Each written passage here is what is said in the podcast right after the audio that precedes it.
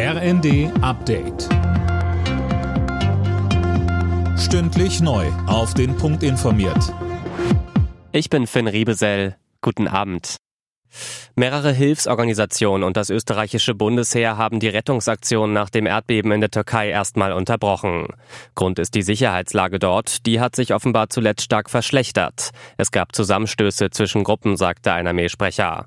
Die österreichischen Kräfte halten sich gemeinsam mit anderen Hilfsorganisationen in einem Basiscamp in der Provinz Hatay auf und warten auf Anweisungen, sagt er weiter.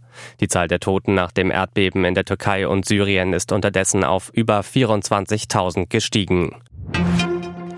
Russland hat im Krieg in der Ukraine nach Einschätzung des US-Verteidigungsministeriums bereits die Hälfte der Kampfpanzer verloren. Sie wurden von den ukrainischen Soldaten zerstört oder übernommen, sagte eine hochrangige Pentagon-Vertreterin. Sie geht außerdem davon aus, dass 80 Prozent der russischen Bodenstreitkräfte bereits im Krieg involviert sind. Gleichzeitig warnt sie aber auch davor, Russland zu unterschätzen.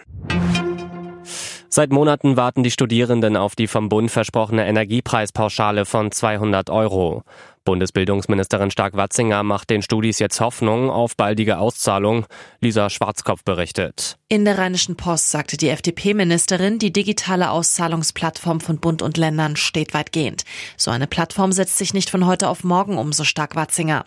Bisher gab es keine zentrale Stelle, die alle Daten und Kontoverbindungen der Studierenden und Fachschülerinnen und Schüler hat. Die Ministerin kündigte jetzt den Start einer Informationskampagne und eine Hotline für kommende Woche an. In der Fußball-Bundesliga hat RB Leipzig das Spitzenspiel gegen Union Berlin mit 1 zu 2 verloren. Die Leipziger stehen jetzt auf dem fünften Tabellenplatz. Die Berliner bleiben Zweiter. Spitzenreiter Bayern schlug Bochum mit 3 zu 0. Der BVB gewann in Bremen mit 2 zu 0. Außerdem spielten Freiburg-Stuttgart 2 zu 1, Mainz-Augsburg 3 zu 1 und Hoffenheim-Leverkusen 1 zu 3. Alle Nachrichten auf rnd.de